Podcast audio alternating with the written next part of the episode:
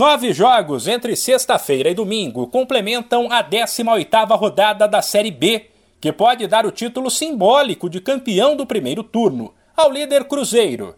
A conquista pode vir no sábado, sem a necessidade de a Raposa entrar em campo.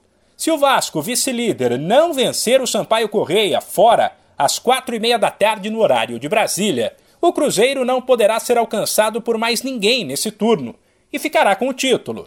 Porém, mesmo se o time carioca vencer, a Raposa pode confirmar a conquista no domingo, em casa, às quatro, com uma vitória sobre o Novo Horizontino.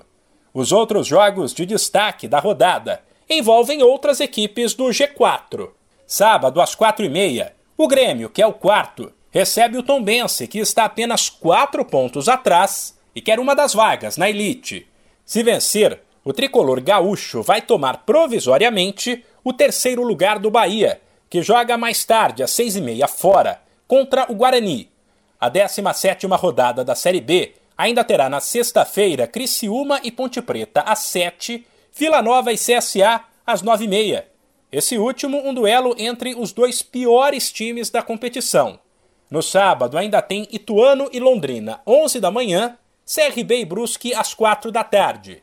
Por fim, no domingo, além de Cruzeiro e Novo Horizontino, tem Náutico e Chapecoense, também às quatro, confronto direto na briga contra a Degola. De São Paulo, Humberto Ferretti.